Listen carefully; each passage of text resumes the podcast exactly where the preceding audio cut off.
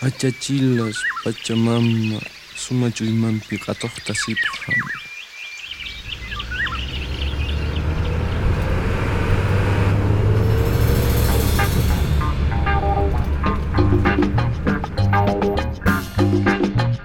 Sur les routes de la Pachamama.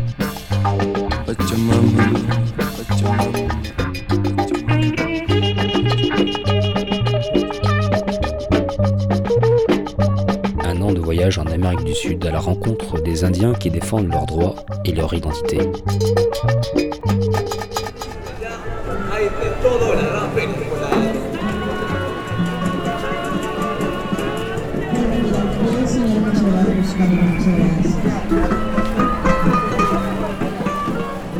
Bienvenue sur les routes de la Pachamama. Alors aujourd'hui, nous n'allons pas rencontrer d'Indiens, mais nous allons parler d'une association qui aide les femmes paysannes, direction le Pérou.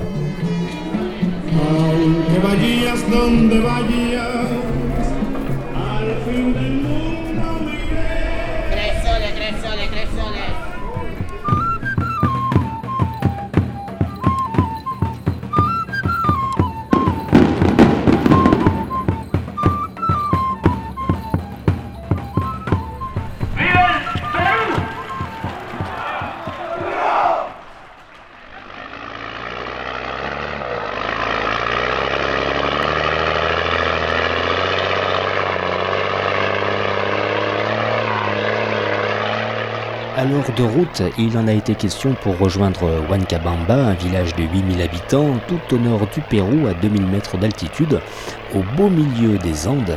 Et juste pour que vous fassiez une petite idée du style de voyage que l'on peut vivre au Pérou, il suffit de regarder une, une carte où l'on voit à 50 km de Huancabamba, à vol d'oiseau, la ville de San Ignacio. Mais 50 km à vol d'oiseau, dans la pratique, c'est 18 heures de route. Mais c'est là que le voyage prend toute sa dimension, euh, avec des bus qui peinent à grimper les pentes boueuses et qui s'y plantent, ou alors lorsque en pleine nuit vous passez des cols à plus de 4000 mètres d'altitude à l'arrière d'une camionetta, une sorte de bétaillère, où les montagnes se dessinent sur un fond de ciel étoilé. Alors oui, je vous le dis, c'est entièrement magique.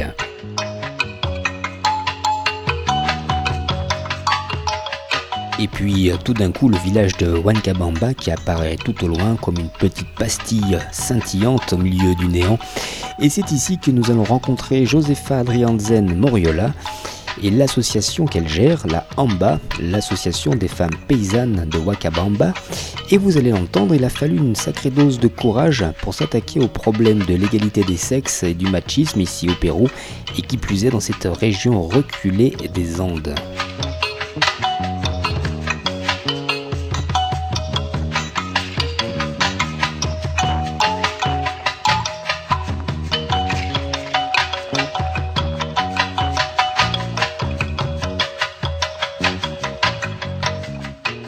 Huancabamba, donc au nord du Pérou, et la AMBA, l'association des femmes paysannes.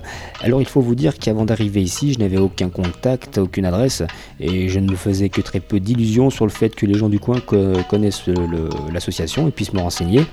Et au hasard de mes rencontres, eh bien, toutes les personnes avec qui je discutais connaissaient parfaitement la, la AMBA, et j'ai ainsi pu récupérer le numéro de téléphone de Josefa Adrianzen Moriola, donc sa responsable. Je l'appelle le lendemain et elle me donne rendez-vous le jour même à mon hôtel pour m'emmener ensuite dans les nouveaux locaux de l'association en pleine construction. Attention, le chemin boueux est très glissant.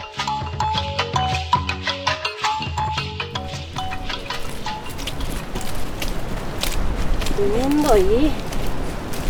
La licenciada está preocupada porque pregunta. Que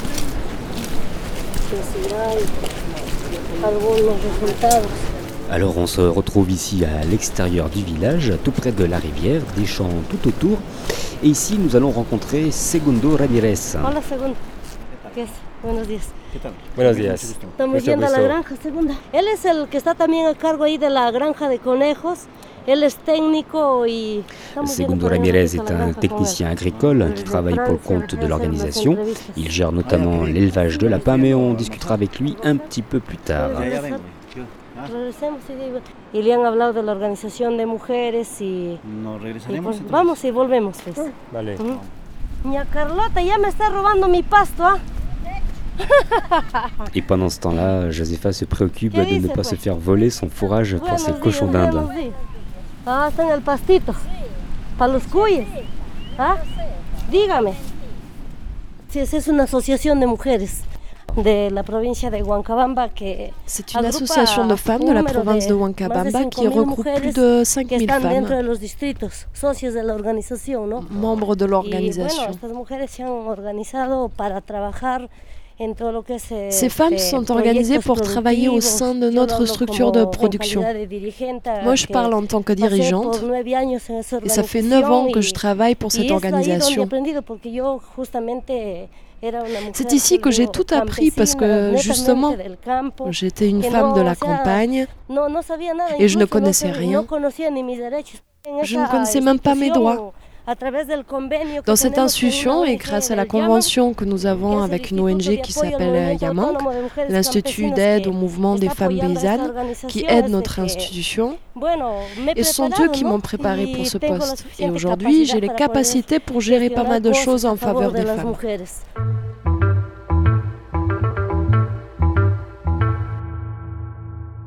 L'association a été 1993. créée le 17 Más que janvier todo, 1993 nos hemos dedicado et nous nous sommes investis avant tout dans des formations pour les femmes parce que les femmes sont très maltraitées, en spécialement dans cette partie du Pérou, ici à. Huancabamba, où il y a beaucoup de machisme. Nous participons toujours aux conférences en qui ont lieu à Lima ou Piura. Parce que nous son connaissons les problèmes des femmes, celui du machisme, la violence exercée envers les femmes. Et on ne leur permet pas de développer Eh, leurs capacités.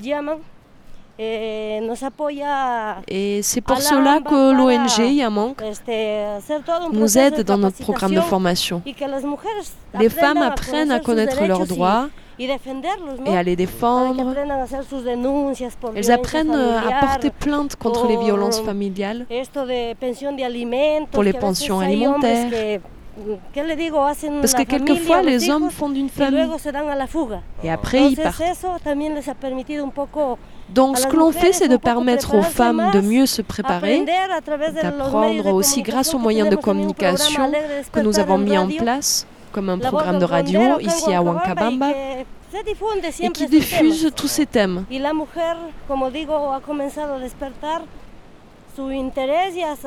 les femmes ont commencé à s'intéresser à leurs droits et à ceux de leurs enfants. Les femmes viennent spontanément ici. En fait, Ah. chaque fois que l'on fait une assemblée, Quand on a un programme de prévu, nous partons à la rencontre, nous allons dans les fermes du district pour pouvoir les former. et les orienter un peu sur ce thème du machisme.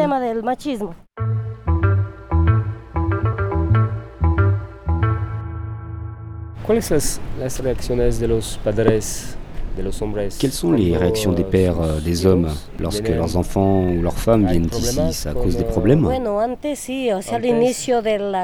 Auparavant, organización, oui, à la création de l'organisation, il y avait des problèmes. Les maris ne laissaient pas leurs femmes venir participer aux réunions. Lorsqu'elles venaient et qu'ensuite elles rentraient chez elles. Elles avaient droit à leur baffe. Mais aujourd'hui, il n'y a pas de problème. Il y a eu du changement et quelquefois les maris qui frappaient leurs femmes viennent maintenant participer aux réunions. Ces hommes et ces femmes reconnaissent aujourd'hui le travail de l'association. Que muy Ça veut dire que Así votre organisation fonctionne très bien. Ya Eh oui, Mais tout ça découle d'un processus que de formation. que Et les femmes ainsi, elles ont pris conscience. Elles ne sont pas marginalisées. Nous, les femmes, nous n'avons pas voulu que les hommes no nous marginalisent, qui nous empêchent de sortir. Et on fait pareil avec les enfants. On leur enseigne ce que c'est le machisme, que l'homme va travailler, il va jouer, et la femme, elle, elle est restreinte à être esclave à la maison. Mais aujourd'hui, il y a un total changement. Les petits garçons doivent aussi se mettre aux tâches ménagères. Et par exemple, Segundo, qui est ici. Lui, il ne savait pas cuisiner, mais maintenant il sait faire.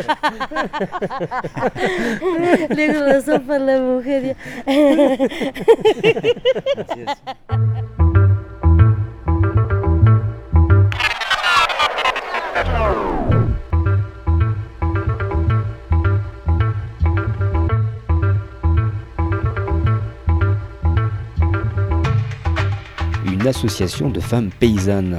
Alors pour bien comprendre euh, l'importance, voire la nécessité d'une telle initiative, il est nécessaire de connaître quelques chiffres. Alors 33% par exemple, c'est le nombre de femmes qui habitent en zone rurale au Pérou. Elles ne savent pour la plupart ni lire ni écrire, euh, dû à l'absence ou au trop faible nombre d'écoles en zone rurale. Rajoutez à cela que les tâches domestiques sont toujours dévolues aux femmes et ce sont euh, également elles qui s'occupent des enfants. Un autre chiffre, 34% de ces femmes n'auraient pas d'acte de naissance ni aucun document d'identité.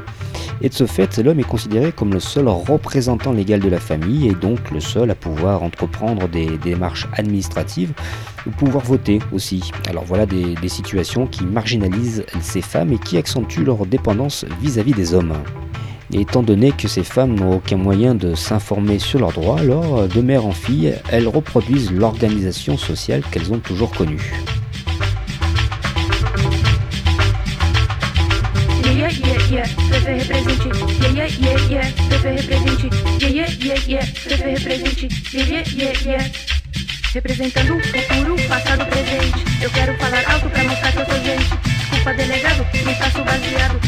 по президенчик, пускай им компетент. Е-е-е, это не президенчик. Е-е-е, это не президенчик. Е-е-е, это не президенчик. Е-е-е,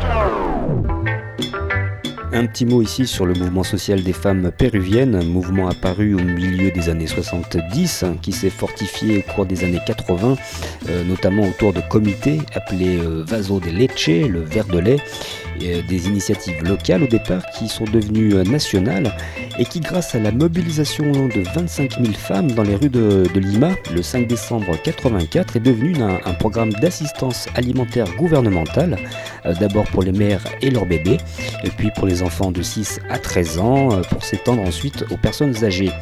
Une autre initiative apparue à la même époque est celle des comedores populares euh, ou comedores de pobres, euh, des sortes de cantines où les plus démunis peuvent manger pour un prix symbolique. Et puis vinrent les années 90, terribles pour le Pérou, euh, où les mouvements sociaux ont été plombés par euh, l'action combinée des, terroristes, notamment ceux du, euh, Sentier Lumineux, et par le gouvernement Fujimori. Ça, on en reparlera un petit peu plus tard avec, avec Josepha.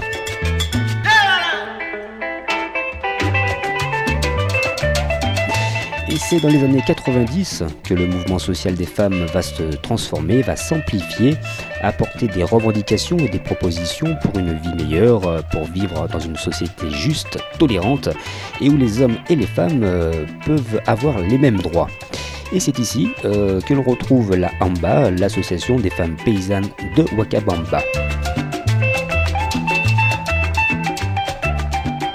Continuons notre visite avec euh, Segundo Ramirez Waman. Euh, Vous l'avez entendu tout à l'heure, c'est l'homme qui a appris à cuisiner et qui travaille également pour, euh, pour l'association. On l'écoute.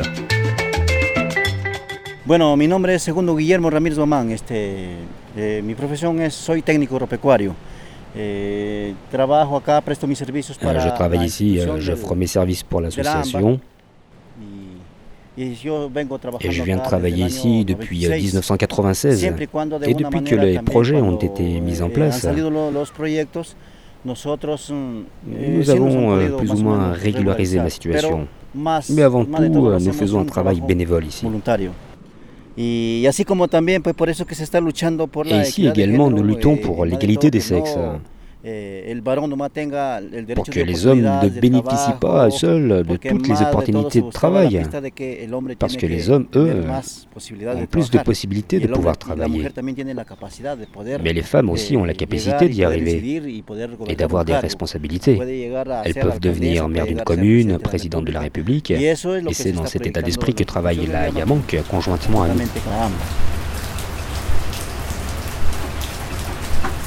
Euh, voilà deux fois que l'on nous parle de la Yamank, euh, c'est l'Institut d'aide au mouvement autonome des femmes paysannes, créé en 1988 et qui aide les associations au niveau local et notamment la AMBA, l'association des femmes paysannes de Wakabamba, euh, qui a été le projet pilote pour aider ces femmes paysannes des Andes à s'émanciper, mais qui travaille également à l'éducation des jeunes. Alors on va retourner avec Segundo Ramirez et ses lapins. Vamos a entrar adentro a lo que es la crianza de conejos. Vale, muy bien. Voilà, il a commencé à pleuvoir à Wakabamba et Segundo qui nous invite à rentrer euh, voir l'élevage de lapins.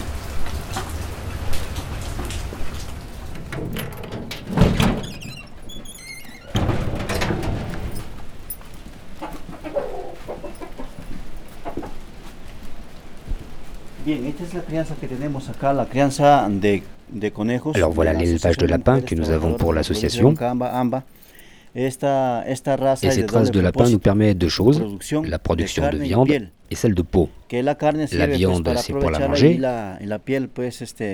Et la peau, c'est pour pouvoir la tanner et en faire toutes sortes de vêtements, comme des vestes, des sacs, des portefeuilles, des chaussures pour bébé. euh,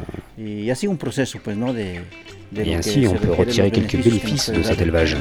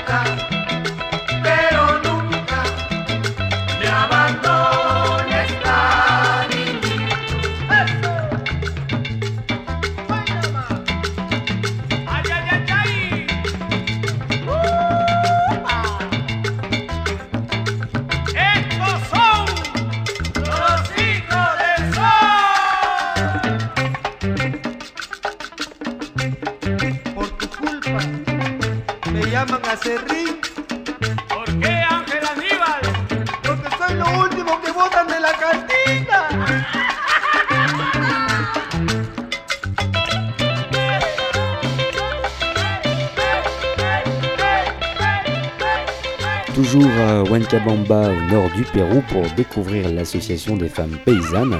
Et l'une de ses membres, Carlota Chingel Waman, une petite bonne femme énergique, assez âgée, au sourire radieux, qui nous explique les espoirs qu'elle place dans cette association de la Amba. On rejoint tout de suite euh, Carlota. Hola, buenas tardes. ¿Cómo está, Mucho señor? gusto, ¿Cómo muy está? bien. Yo me llamo Carlota Chinguel Guamán. Vivo en el sector Los Pozos Ramón Castilla, acá en Huancabamba. Sí, acá en Huancabamba. Les femmes ont travaillé et lutté ensemble. C'est en travaillant, en souffrant, avec quelques moments heureux, qu'aujourd'hui les choses vont mieux. Et cette année, il semble que ça s'améliore encore. Nous voulons continuer à travailler, continuer à aller de l'avant. Voilà ce que nous voulons ici. Oui, nous sommes de la campagne. Et nous sommes venus ici voir comment ça se passait. ¿Qué desea para, para Quels sont vos souhaits pour vos enfants? Para que je souhaite pour mes enfants leur, leur donner des études, qu'ils aient du travail. Voilà ce que je souhaite. C'est pour ça que je veux continuer à travailler ici, pour pouvoir leur offrir des études. Moi, j'ai deux enfants. Le premier entre en secondaire, l'autre en supérieur, et de l'argent, j'en ai pas. C'est pour ça que je veux qu'il y ait du travail ici, pour pouvoir gagner de l'argent et que mes enfants s'en sortent. Ce n'est pas seulement ce que moi je veux, mais ce que veulent toutes les femmes paysannes. Les mères aujourd'hui se préoccupent vraiment de leurs enfants. Voilà ce que je souhaite. Voilà, c'est mon souhait. Bueno, como le estaba comentando, ¿no? Que hace Eh bien, comme je l'ai 16 dit, depuis les 16 années d'existence de l'organisation, les femmes ont ¿qué les retrouvé et connaissent leurs droits. sus propios derechos, ya los hijos ya no son Les enfants ne sont plus marginalisés non plus. Avant, les hommes n'avaient pas d'éducation et les femmes Entonces, étaient toujours à la maison. Aujourd'hui, les femmes ont pris conscience de tout cela. Elles se préoccupent d'offrir des études à leurs fils et leurs filles. Aujourd'hui, nous recherchons l'égalité des droits. Vous avez un mari No, no, hace 10 años que se fue a la selva, no, Non, volvió más. non, ça fait 10 ans qu'il est parti, il n'est pas revenu. Está solita ya. Et Eh oui, elle est toute seule maintenant. Ça se passe comme ça ici. Se van, ya nos dejan solas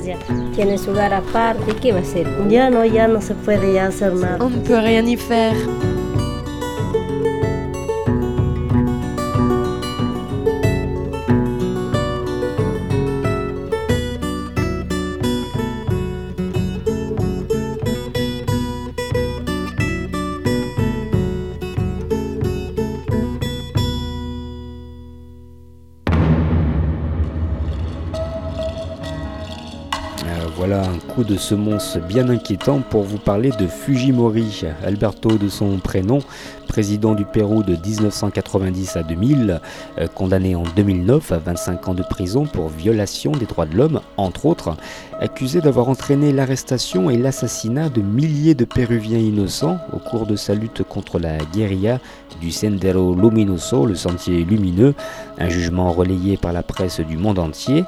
Mais une autre accusation a pesé contre lui, moins connue, celle de crime contre l'humanité pour stérilisation forcée de péruviennes.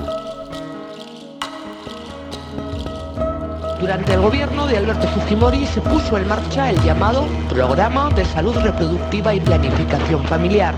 A priori, el plan era bueno e innovador y el entonces presidente creía firmemente en este plan como mecanismo para salir del subdesarrollo.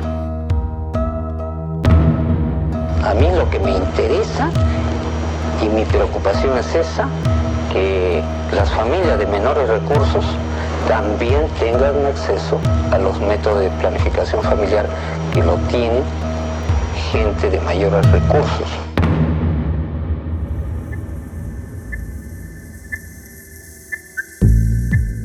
Cours de ce programme de santé publique, entre guillemets, euh, mené entre 96 et 2000, plus de 300 000 femmes ont été stérilisées, le plus souvent de manière euh, forcée. Le président Fujimori souhaitait ainsi faire baisser la pauvreté dans son pays, et ce sont donc les populations les plus pauvres qui ont été visées, celles des bidonvilles, les indiennes de nationalité quechua, et les paysannes de l'Amazonie et des Andes, où les autorités locales organisaient, je cite, des festivals de ligature de trompe. Euh, Ça pourrait presque faire sourire si ce n'était pas aussi scandaleux. Et Josepha Adrianzen de l'association des femmes paysannes de Huancabamba revient sur cette période et va nous parler du gouvernement actuel d'Alan Garcia. On l'écoute.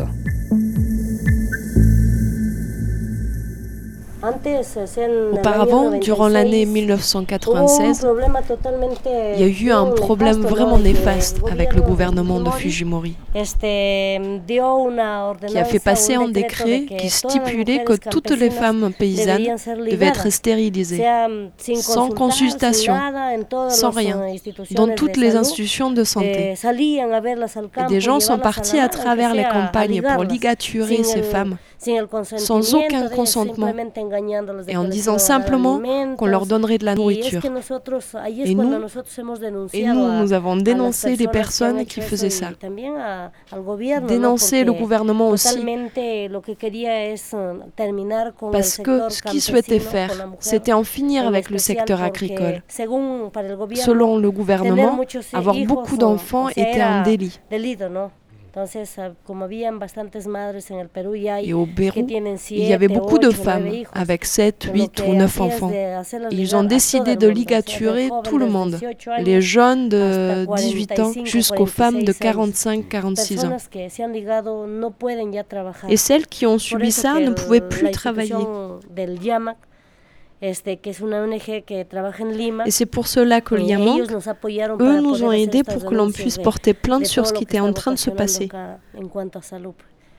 Nous avons réussi à nous faire entendre et faire en sorte de stopper ces stérilisations. Mais beaucoup de femmes se sont faites ligaturer. Et la médecine utilisée était celle utilisée pour les animaux. Et ça, la Cour médicale des droits de l'homme le savait. Amnesty International a fait venir des avocats pour faire des enquêtes, recueillir les témoignages des femmes et la manière dont elles ont été traitées.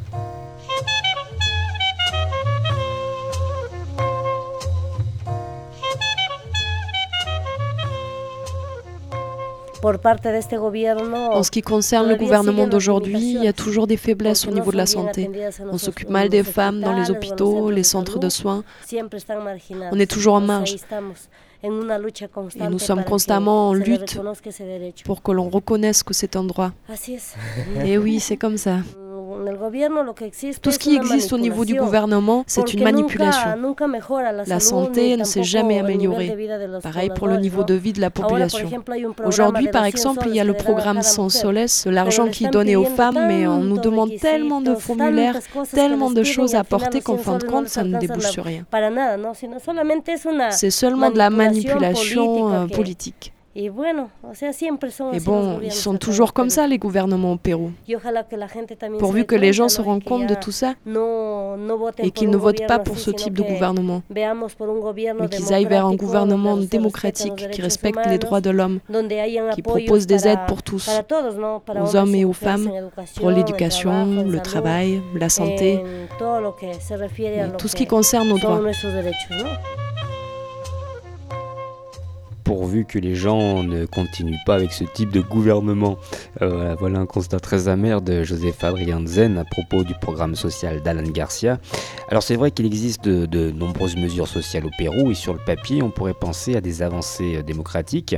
En 88 déjà avec la création du premier commissariat de la femme où sont recueillies des plaintes pour violences conjugales. 1993 avec la loi contre la violence familiale. 2003 et la loi sur l'égalité opportunités. Aujourd'hui, une loi des quotas qui prévoit 30% de femmes sur les listes électorales. Ou le Congrès péruvien, en 2009, qui a décidé de dépénaliser l'avortement pour les femmes à la suite d'un viol ou d'un inceste. Mais la réalité, c'est que ces programmes sont utilisés à des fins politiques ou électoralistes, qu'il n'y a pas de communication pour les faire connaître, que le personnel pour les faire fonctionner est insuffisant ou mal formé, et qu'il n'y a clairement pas de volonté de résoudre les problèmes qui touchent la société péruvienne dans son ensemble, ensemble, et les femmes en particulier.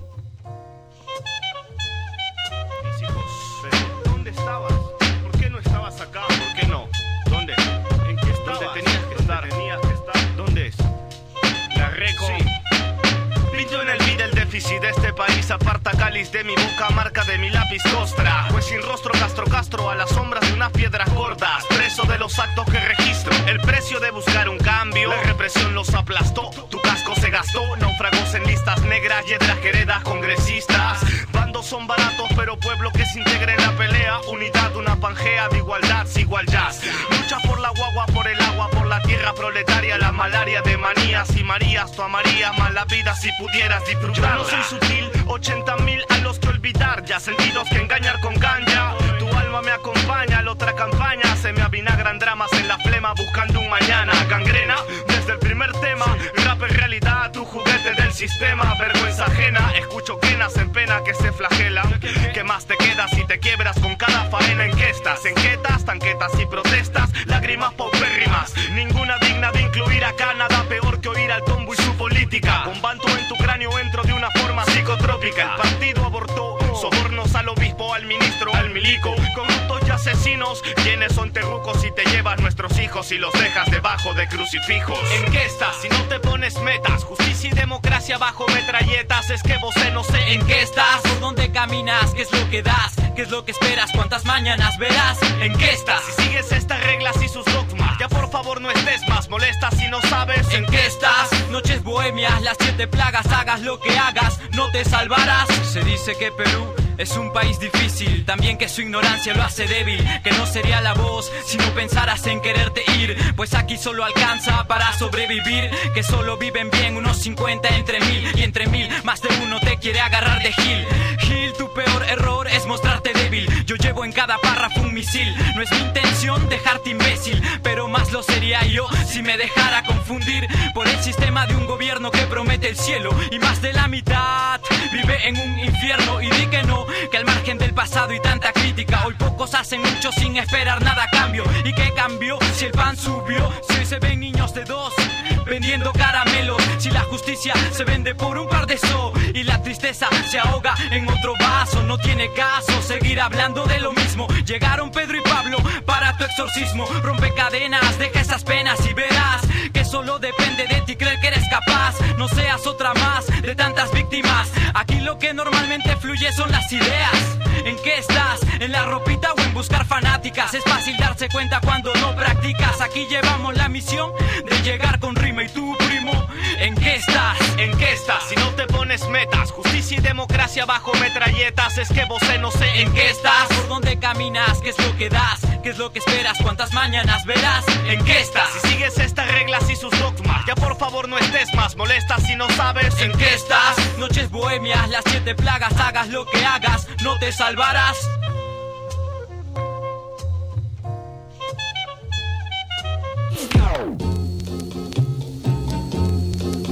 Sur les routes de la Pachamama. Pachamama, Pachamama, Pachamama, Pachamama.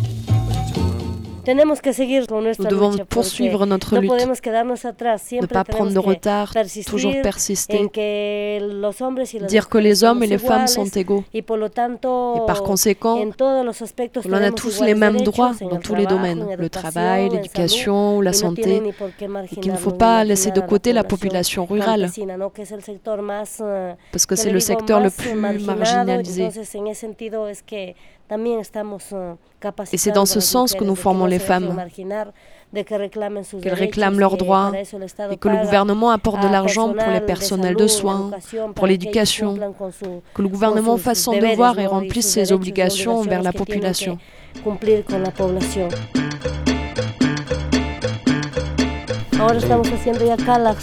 Nous sommes en train de construire ici les nouveaux bâtiments qui abriteront de des salles de réunion, des logements, un restaurant touristique. acá Nous proposerons des plats typiques.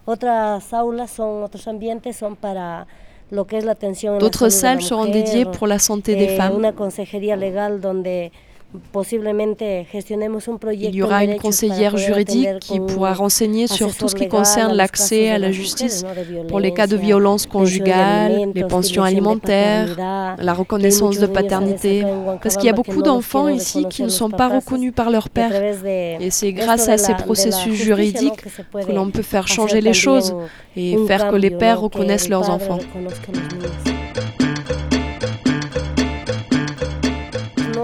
Il n'existe pas beaucoup d'organisations comme la nôtre. Simplement un comité qui s'appelle le verre de lait et des cantines populaires. Mais rien n'est fait pour l'enseignement de nos droits. Il n'y a pas de formation.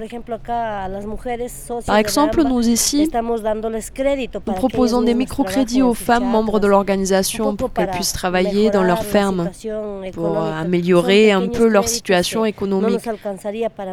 Ce ne sont que des petits crédits qui ne concernent pas beaucoup de personnes, seulement 30 ou 40 femmes qui les reçoivent tous les six mois. Faire une banque des femmes ici à Huancabamba. Voilà un rêve que nous aimerions concrétiser un jour. Avoir également une université pour les femmes où l'on trouverait des formations dans de nombreux domaines, en projet social ou, ou tout ce qui concerne la médecine traditionnelle que nous avons ici à Huancabamba. C'est la terre de la médecine traditionnelle. Nous avons toutes les plantes curatives. Il existe 138 plantes médicinales ici dans la province. Nous avons toute la médecine à portée de main qui peut guérir différentes maladies. Y a veces la gente hemos perdido un poco esa, que le digo, esa cultura de, de, de las plantas. Les gens ont un peu perdu cette culture des plantes. Et aujourd'hui, nous essayons de créer un bureau d'information sur la médecine curative, sur les plantes traditionnelles que nous avons, faire connaître les propriétés de chaque plante et quelles maladies elles peuvent soigner.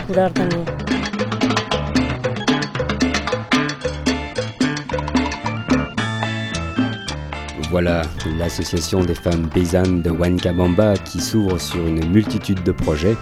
Et connaissant maintenant euh, Josefa Adrianzen, euh, sa responsable, et les changements de mentalité qu'elle a réussi à, à provoquer, euh, nul doute que ses rêves et que ses projets s'accomplissent un jour. Plus d'infos sur ce voyage avec des liens sur le blog americalatina09.unitaire.com. Également remercier celles qui ont prêté leur voix pour la réalisation de ce reportage. Il s'agit de de Juliane et Émilie Allais. Voyage continue bien sûr. La prochaine fois, nous partirons à La Paz, en Bolivie, pour y rencontrer Siku Mamani, qui nous parlera de son journal Chacana. Hasta la próxima.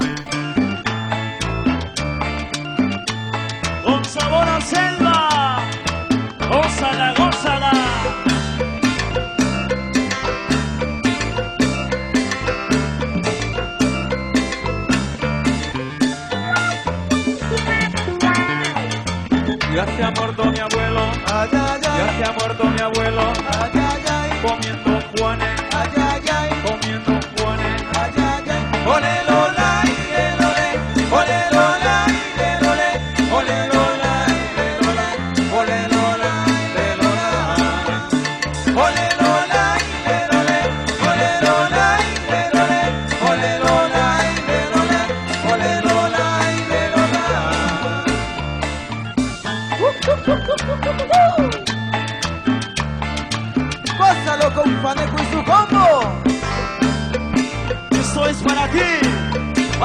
Take it all.